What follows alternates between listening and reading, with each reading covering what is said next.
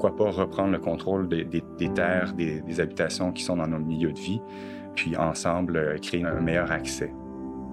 C'est une façon très différente de voir le logement, l'habitation, pas comme un bien qui est une source de revenus. Il faut voir l'habitation davantage comme une façon de loger les gens avant tout. On a beaucoup de logements qui sont des 5,5 des 6,5 qui sont occupés par une ou deux personnes. Et si tu as un enfant puis que tu cherches un logement en coopérative, tu devrais y arriver. Mais si tu as plus qu'un enfant et que tu veux quelque chose de plus grand qu'un 4,5, bonne chance. Quand un produit ou un service est trop cher pour moi, je fais juste le choix de ne pas l'acheter. Je peux m'en passer de la plus récente version du iPhone. Mais il arrive quoi quand même avoir un toit sur sa tête dépasse nos moyens? Je m'appelle Fabrice Ville et vous écoutez Un toit pour nous. Un toit pour nous. Épisode 3, se loger, mais à quel prix? Dans le premier épisode, on a souligné que la crise du logement était due autant à la rareté des logements qu'à leur prix élevé. S'il est de plus en plus difficile pour les parents de trouver un logement, comment est-ce qu'ils font lorsque leur loyer est trop élevé pour leur budget? Il y a des familles qui ont de la difficulté à s'offrir l'indispensable. J'ai décidé d'aborder la question avec Fanny Dagenet, directrice de l'Observatoire des Tout-Petits. Fanny, est-ce qu'à l'Observatoire, vous avez observé les conséquences de l'augmentation du coût de la vie sur les familles? Oui, effectivement, et le coup de sonde qu'on a mené au printemps dernier auprès des parents de jeunes enfants est assez préoccupant. Donc, huit parents sur dix nous disaient éprouver du stress associé à la hausse du coût de la vie euh, lié à l'inflation et quatre familles sur dix disaient avoir des difficultés à boucler leur fin de mois et à payer leurs factures et cette proportion-là s'élevait à 6 sur 10 chez les familles qui sont locataires. Et si je me souviens bien, dans votre sondage, plus de 60% des parents qui ont répondu disent que c'est plus difficile aujourd'hui de trouver un logement abordable qu'avant la pandémie. Il faut comprendre que la dépense du logement, c'est une dépense qu'on ne peut pas repousser hein, et on ne peut pas la réduire non plus. Donc, notre propriétaire ne va pas nous faire un rabais parce qu'on est un peu plus serré ce mois-ci. Donc, bien souvent, la façon que les familles vont équilibrer leur budget, ben, c'est tout simplement en coupant dans d'autres dépenses, dont la facture d'épicerie. Et c'est pour ça qu'on dit qu'il y a un lien entre les enjeux de logement et la question de l'insécurité alimentaire. Ce qui me fait penser à Véronique Laflamme euh, qui euh, disait dans le premier épisode que plusieurs familles à la fin du mois devaient avoir recours à des banques alimentaires, entre autres. Exactement.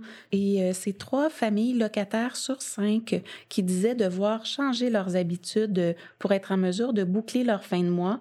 Donc, 39 de ces familles disaient diminuer les activités qu'ils font avec leurs enfants, 25 disaient réduire leurs dépenses en vêtements et 19 disaient couper dans la facture d'épicerie. Donc, on voit que ça peut avoir des répercussions très, très concrètes sur la famille, le fait de devoir trop sortir de sous pour payer le loyer. Une des répercussions concrètes, c'est a des enfants qui finissent par ne pas pouvoir manger à leur faim. Oui, puis la qualité de l'alimentation, évidemment, pendant l'enfance euh, est particulièrement importante. Euh, les tout petits sont en pleine période de développement, alors on a besoin de répondre à leurs différents besoins alimentaires. Et euh, d'ailleurs, des études démontrent que les enfants qui vivent dans un logement qui est considéré comme trop cher pour les revenus de leurs parents ont tendance à avoir un plus petit poids que les enfants qui vivent dans un logement dont le coût est respectueux du budget de leurs parents. Tu veux jouer avec moi? Ok.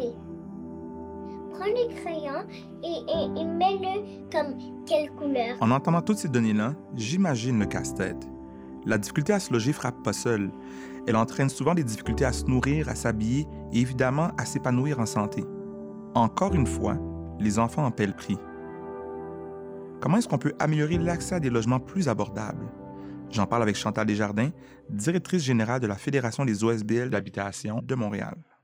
Qu'est-ce qu'on entend par logement social et communautaire? C'est parfois confus hein, pour monsieur, madame, tout le monde. C'est quoi le logement social et communautaire? Puis c'est un peu galvaudé. Bien, le logement social et communautaire, dans le fond, c'est tout ce qui est abus non lucratif. Puis dans le abus non lucratif, il y a ce qu'on appelle, nous, dans notre jargon, il y a trois tenures, trois modes de gestion. Donc, il y a les coopératives d'habitation, qui est un mode de gestion où tous les locataires sont membres et donc le conseil d'administration est formé par tous les, locataires qui peuvent être au conseil d'administration. Il y a les HLM qui appartient au gouvernement. Et enfin, il y a nous, qui sont les OSBL d'habitation, dont les conseils d'administration sont formés, oui, parfois de locataires, mais aussi de gens issus de la communauté. Alors, c'est tout ça, le logement social et communautaire. Et on s'entend avec le gouvernement de dire, quand on parle de logement social en particulier, c'est la partie des logements qui sont subventionnés à 25 du revenu du ménage on entend parler de ces notions-là dans l'actualité aussi. Euh, des fois, on parle de logement abordable. Et si je comprends bien, le logement abordable, c'est peut-être une catégorie qui est relativement large, mais, mais il n'y a pas de synonyme entre social et communautaire et abordable. Pas du tout. Puis effectivement, c'est un terme qui est vraiment galvaudé. Présentement, on aborde ça à toutes les sauces. Hein. Les gouvernements s'en servent pour dire on va faire du logement abordable. Mais abordable pour qui? C'est ça la vraie question. Il n'y a pas de définition claire. La SHL dit qu'un logement est abordable lorsqu'on consacre environ pas plus de 30% de notre revenu global en loyer. Ça, ça comprend aussi le chauffage. Est-ce que le modèle de logement social et communautaire, euh, il est répandu ailleurs dans le monde? souvent on va parler de Vienne, où 60% des habitations sont à but non lucratif. C'est quand même impressionnant. Mais si on va au Danemark, par exemple, c'est trois fois plus qu'au Québec, parce que le Danemark peut nous ressembler en termes de grandeur puis de population. Puis particulièrement à Copenhague, le locatif, là, à but non lucratif, dépasse le logement locatif privé. Alors, c'est rien à voir avec ce qu'on a ici. Nous, ici, le parc de logement, pour donner un exemple, à Montréal, c'est seulement le parc de logement, c'est 10 là, hmm. qui est du logement à but non lucratif. Cette distinction-là entre ces deux types de logements, elle est importante. On a d'un côté des logements sociaux pensés pour répondre aux besoins de ceux qui y habitent, et de l'autre, des logements pensés pour être profitables pour le propriétaire. Tout à fait. C'est exactement ça. C'est une façon très différente de voir le logement, l'habitation pas comme, effectivement, pas comme un bien qui est une source de revenus. Puis on ne veut pas dire non plus que c'est mal, mais euh, il faut voir l'habitation davantage, ce pays-là le voit davantage aussi comme une façon de loger les gens avant tout. Puis ça, c'est dans les grandes villes du monde. Hein, de plus en plus, euh, au fil des années, parce qu'il n'y a pas eu d'intervention, il y a des grandes sociétés, des grands fonds d'investissement immobilier qui ont acheté beaucoup d'immobilier. On les laissait faire. Donc, ce qu'on de la financiarisation de l'immobilier, c'est ce que ça a donné. Donc, ils ont acheté des gros lots, ils ont le pouvoir euh, de mettre les gens à la porte, etc. Donc, ils sont, devenus très puissants. Mais ça, c'est par effectivement euh, souvent une absence de mesures. Et de plus en plus, les gouvernements tentent dans les grandes villes à essayer de contrôler effectivement cette financiarisation-là du logement. D'ailleurs, parlons-en. Euh, quelle solution est-ce que le Québec devrait envisager pour assurer aux familles euh, l'accès à des logements euh, abordables? Bien, il y a plusieurs façons. Puis tout d'abord, je te dirais vraiment, c'est d'investir. On parle de nos gouvernements qui investissent. Oui, que ce soit gouvernement fédéral, provincial, municipal, les trois paliers de gouvernement, l'emballement de la spéculation, les achats, les flips et tout ça, les gouvernements ne sont pas intervenus rapidement. Puis, en contrepartie, on a pris beaucoup de retard dans la construction de logements sociaux et communautaires. Donc, d'abord, investir énormément, à la hauteur en tout cas des besoins. Nous, on prétend effectivement, c'est la clé contre la spéculation. Et bien sûr, pour les familles en particulier, ça serait d'obliger la construction de logements pour des familles. Parce qu'il faut le dire, puis même les promoteurs immobiliers vous le diront, ce n'est pas rentable de faire du logement pour les familles. Puis on les comprend, ils ne sont pas là, eux, pour faire la charité des gens. Ils vont aller où est-ce qu'ils vont faire de l'argent. C'est pas, c'est pas là, on les blâme pas. Mais c'est vraiment au gouvernement de prendre ses responsabilités. En parlant de responsabilité, on a l'exemple de Montréal. Oui, la Ville de Montréal récemment a mis en place son règlement qui s'appelle le règlement pour une métropole mixte, qui vient obliger effectivement les promoteurs pour tout projet qui sera maintenant de 8 unités et plus euh, à construire du, ce qu'on appelle le 20-20-20. Donc 20 doit avoir du logement donc des grands logements, 20% du logement abordable, puis 20% du logement social. Et ça, c'est fondamental. Et les autres villes aussi euh, regardent Montréal aller et ça en inspire beaucoup parce que si on ne force pas euh, le logement euh, plus grand, il n'y aura pas de logement plus grand pour les familles. Et si je comprends bien, il y a même des programmes qui devraient être mieux réfléchis pour vraiment honorer en fait la valeur ajoutée des OSBL. Je pense au nouveau programme de logement abordable qui euh, ne semble plus favoriser les OSBL, justement. Je ne sais pas si tu voulais élaborer là-dessus. Bien, c'est ouvert aux OSBL, mais pour la première fois depuis, je ne peux pas te dire combien, même depuis les années 80 où on a eu un, un programme de logement abordable, là, il n'a jamais été ouvert au privé. Donc, c'est la première fois que le gouvernement du Québec a créé un programme qui est ouvert au privé. Et l'implication, sans rentrer dans les détails, c'est que euh, pour le privé, l'abordabilité, selon l'investissement du gouvernement, peut durer seulement 10 ans, 15 ans, et donc n'est pas à vie. ça, en tout cas, pour nous, c'est un alignement qui est euh, clairement, c'est de l'investissement de fonds publics qui à long terme seront perdus. Parce Exact. que par la suite, ces promoteurs-là peuvent revendre l'immeuble et faire des sous et, et les logements vont augmenter encore. Comparativement aux OSBL d'habitation, dont c'est la mission. La mission, pour eux, c'est d'être à vie abordable. Et si on pense à long terme, justement, euh, on, on peut voir les conséquences négatives. Et effectivement, c'est ce que j'entends. Exactement. Merci, Chantal. Salut, Allô? Noémie. Salut, Fabrice. Enchanté. Merci de m'accueillir. Ça me fait plaisir. Chantal Desjardins nous a parlé des différentes formes que prend le logement social, entre autres les coops d'habitation. À quoi ça ressemble la vie en coop pour une famille? J'ai rendu visite à Noémie Charret-Bourdon, qui habite en coopérative d'habitation depuis 10 ans. Elle a trois enfants et poursuit un doctorat en histoire à l'UCAM. C'est quoi que tu apprécies le plus euh, dans la vie en coop? Il y a beaucoup d'aspects qui sont positifs, je dirais. Là.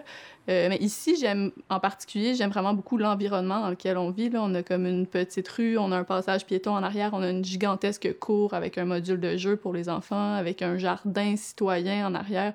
Puis il y a un espace de vie vraiment chouette pour toute la famille.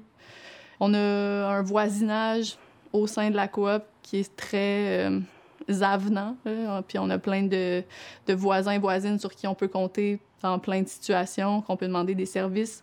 Il y a quand même une vie de communauté qui est super intéressante en coopérative.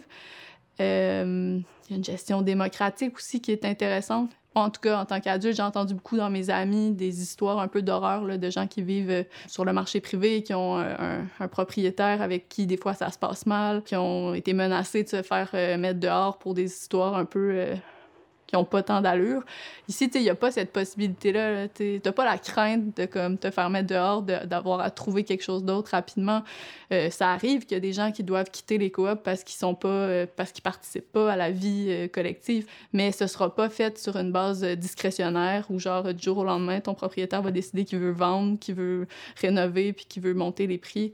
Donc, il y a quelque chose de très sécurisant euh, pour les familles notamment, mais pour tout le monde, de vivre en coopérative puis de savoir que tu es chez toi d'une certaine façon beaucoup plus que, que sur le marché locatif privé. J'imagine qu'il y a aussi des avantages pour les enfants. D'avoir plein de voisins à connaître euh, pour des jeunes enfants. Tu nous, euh, ma fille qui a trois ans, mettons, elle est née euh, juste avant la pandémie, fait qu'elle a été rapidement isolée du monde extérieur d'une certaine façon. Puis, ben nous, notre espace, ça restait qu'on avait une gigantesque cour qu'on a continué d'utiliser un peu pendant la pandémie. Donc, elle a quand même pu côtoyer des gens autour d'elle. Puis ça, pour de vrai, c'est important quand tu as un an, tu apprends à parler. Euh, je pense qu'à un an, elle connaissait le nom de 10 ou 12 voisins, un an et demi peut-être. Je pense que ça l'a beaucoup aidé à son développement langagier dans cette période qui était assez particulière. Les grands-parents de mes enfants sont pas très proches de, de nous, on les, on les voit, mais c'est pas une relation de proximité comme d'autres enfants ont. Je pense que c'est important pour des enfants comme ça de créer des relations significatives avec des adultes qui sont extérieurs à la famille, c'est super important. Il y a un apprentissage à la vie démocratique qui se fait peut-être euh, assez jeune. tu sais. C'est pas tous les enfants de 10 ans qui comprennent ce que c'est une assemblée générale ou que maman va aller dans un La comité. plupart des enfants ne savent pas c'est quoi, donc c'est l'inverse. Hein? Ben, c'est ça, tu sais. Fait que moi, mon enfant, rapidement, il savait très bien ce que c'était. Puis quand j'étais seule avec lui, il venait avec moi dans des réunions de comité. Tu sais, il voyait comment les choses se passaient. Bon, il faisait peut-être ses affaires de son côté, mais c'est un apprentissage qui est important. Puis je pense que plus jeune que c'est fait dans la vie, peut-être plus que ces enfants-là pourraient peut-être avoir envie de eux-mêmes participer à la vie citoyenne de différentes façons. Et- et je t'entends, j'entends beaucoup les avantages. Euh, je présume, je soupçonne qu'il y a aussi peut-être des bémols. Euh, en ce moment, je dirais que à Montréal, le plus gros problème qu'il y a pour les familles qui ont des enfants, c'est que les coopératives d'habitation sont vieillissantes. Euh, donc, euh, les grands logements sont presque tous sous-occupés par des personnes qui peut-être ont eu des enfants à une certaine époque, ou peut-être même pas, mais qui ont eu des grands logements à une époque où c'était pas la crise du logement à Montréal. Puis, euh, ils sont encore dans ces logements-là. Donc, on a beaucoup de logements qui sont des 5,5, des 6,5, qui sont occupés par une ou deux personnes. C'est ça dans énormément de coopératives. Ça, c'est un problème d'accès assez majeur. Parce que si tu as un enfant puis que tu cherches un logement en coopérative, tu devrais y arriver si tu as le bon profil, si tu as les bonnes compétences. Mais si tu as plus qu'un enfant et que tu veux quelque chose de plus grand qu'un 4,5, bonne chance. Ça, c'est le problème majeur en ce moment qui est rencontré partout puis qu'il n'y a comme pas de solution qui existe vraiment parce que les gens ont le droit au maintien dans les lieux. Euh, Quand, quand j'ouvre ma porte, je vois les jouets toutes bien rangés. Il y a tous mes livres préférés. Et les toutous tous dans leur, dans leur lit. Je constate qu'il existe des moyens quand même réalistes d'éviter la flambée des prix du logement. Mais ça demande de repenser la manière dont on conçoit le logement, la notion de propriété immobilière et nos milieux de vie. Ça demande d'innover. Ça tombe bien parce que dans les dernières années, j'ai eu quelques conversations avec Samuel Gervais, un excellent innovateur social justement sur ces sujets-là. J'ai eu envie de poursuivre la conversation avec lui. Samuel, je suis content de te voir parce qu'on se connaît du milieu de l'innovation sociale. On s'est aussi parlé dans les dernières années euh, de différents modèles de milieu de vie, mais on n'a pas eu l'occasion de parler de tes activités aujourd'hui. Alors, c'est quoi la meilleure manière de te présenter? Comment je me présenterais? Ben, comme un entrepreneur social. Ça fait une vingtaine, plus d'une vingtaine d'années que je suis dans le secteur de l'économie sociale. Puis j'ai contribué à créer euh, et à gérer trois différents organismes à but non lucratif. Puis là, la thématique qui m'a interpellé dans les dernières années, c'est celle de la crise immobilière. Et euh, j'ai fait un, une exode vers la campagne dans, les, cantons de l'Est. Puis bon, la crise immobilière est vécue d'une façon particulière là. Puis ça a été un peu l'élément déclencheur pour euh, créer Foncier Solidaire. En parlant de la création de foncier solidaire, euh, d'où est venue l'idée plus précisément? On est euh, fortement inspiré de, des fiducies foncières communautaires, un modèle américain qui a été développé euh, tout, tout le long du, du 20e siècle, mais particulièrement actif dans les années 60 euh, autour de la question des, luttes pour les droits civiques aux États-Unis, donc euh, donner un meilleur accès à la terre, au logement. L'idée au cœur de ce, modèle-là, c'est vraiment de, qu'on ne devrait pas spéculer euh, sur des terres. C'est un bien commun pourquoi pas reprendre le contrôle des, terres, des, des, habitations qui sont dans nos milieux de vie, puis ensemble euh, créer un meilleur accès. Alors, peux-tu me décrire davantage, c'est quoi le modèle de foncier solidaire, justement? L'idée, principalement, c'est vraiment de regrouper des hommes, des femmes qui ne perçoivent pas l'immobilier, la terre comme une marchandise. Le fondement de ce modèle-là, c'est ensemble, en collectivité, on peut acheter des terrains, des bâtiments, et ensuite, pour euh, créer une abordabilité, on va séparer la propriété, c'est-à-dire le terrain va appartenir à une fiducie et euh, le bâtiment qui va soit être une résidence ou un, espace commercial pour un commerçant de proximité, ce, commerçant ce résident va être propriétaire du bâtiment. Dans le loyer ou dans le prix d'achat du bâtiment, bien, le terrain n'est pas inclus. On sort le terrain du calcul du prix d'achat ou du loyer et ça crée une abordabilité. Et on peut accueillir au sein de cette fiducie-là euh, vraiment une grande mixité de projets. Ça peut être euh, dans le résidentiel du locatif, de l'accès à la propriété abordable, mais ça peut être aussi pour des espaces commerciaux, donc pour des commerces de proximité, des organismes communautaires. Ça peut aller aussi euh, vers le côté agricole. Donc, notre élève agricole euh, a bien des difficultés à accéder à des, à des terrains et puis même l'accès aux espaces naturels. Donc, c'est vraiment cette logique-là. Puis moi, ça me frappe comment la personne a, oui, un libre choix au niveau de la valeur ou euh, du matériau qui est sur la terre, mais la terre en elle-même, personne ne peut se l'approprier, en bref. Oui. Puis au Québec, en fait, on a un outil juridique qui est la fiducie d'utilité sociale et qui sort littéralement le bien du marché spéculatif. Le bien ne peut jamais plus être vendu. Il appartient à une affectation, à une vocation sociale, euh, sociétale. Étant donné que la fiducie est propriétaire du terrain, elle peut inclure des clauses particulières. Par exemple, si on veut pas que la, propriété prenne de la valeur suivant l'évolution du marché, qu'il y a une surchauffe comme on l'a vu dans les dernières années, mais on peut inclure un plafond d'appréciation annuelle. Donc, on va dire par année, ce, ce, ce bâtiment va prendre X de, de, valeur. Donc, on s'assure que l'abordabilité est vraiment protégée. Ouais, protégée. Ouais, protégée à perpétuité. En opposition, à, on voit beaucoup de programmes publics, notamment, qui garantissent une abordabilité 10, 15, 25 ans, mais on ne sait pas qu'est-ce qui se passe après ça. Donc, une des conséquences potentielles, c'est la spéculation qui commence à ce moment-là. Et ça, vous, votre modèle, en fait, euh, évite en fait cette, cette conséquence négative. Là. Oui, après ça, on peut imaginer différentes formules pour justement protéger cette, cette abordabilité-là. On veut que, que les loyers ou les coûts des bâtiments suivent un peu euh, les revenus des, euh, des citoyens.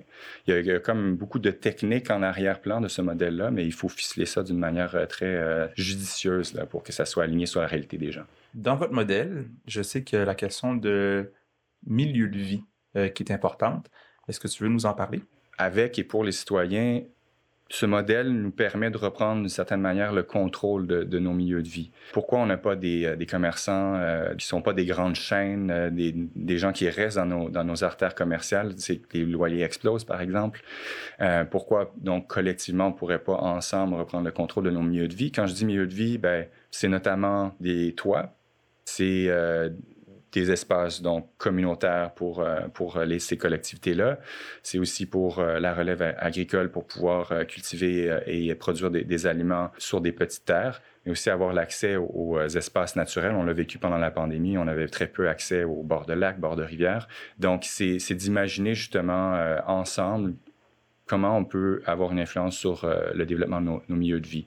Un des, points forts du modèle des fiducies foncières communautaires, c'est le fait qu'on puisse y intégrer une grande diversité de, projets. On ne vient pas avec une, proposition qui est en opposition à ce qui a déjà été fait au Québec, par exemple, tout le mouvement coopératif d'habitation des OSBL. Au contraire, pourquoi pas justement se créer un véhicule qui nous permet de mieux mutualiser des ressources, euh, par exemple mettre euh, en commun nos actifs, nos réserves et être en mesure de développer un parc immobilier abordable. Donc, tout un spectre de logements chez Foncier Solidaire, on commence par expérimenter autour de l'accès à la propriété abordable, mais aussi vers le locatif. Il y a des gens qui ne deviendront jamais propriétaires pour différentes raisons. L'idée, c'est pas d'idéaliser l'accès à la propriété. Donc, euh, c'est de procurer différents services euh, qui correspondent aux besoins de, des gens dans une communauté. Est-ce qu'on peut imaginer un logement communautaire qui, qui, est vraiment une infrastructure collective? Et euh, comme on voit un modèle à Vienne, où 62% du parc immobilier à Vienne, c'est du locatif, mais du logement communautaire, c'est vu vraiment comme une force pour toute la communauté. Il y a des gens de tous les backgrounds qui, euh, vivent euh, dans ces logements communautaires-là. Donc, pourquoi pas s'inspirer de ce type de, modèle-là, puis d'élargir le spectre de ce que c'est un logement communautaire. Ce que je retiens, c'est que le logement social, c'en est une façon de permettre aux parents de vivre moins de stress financier par rapport au logement.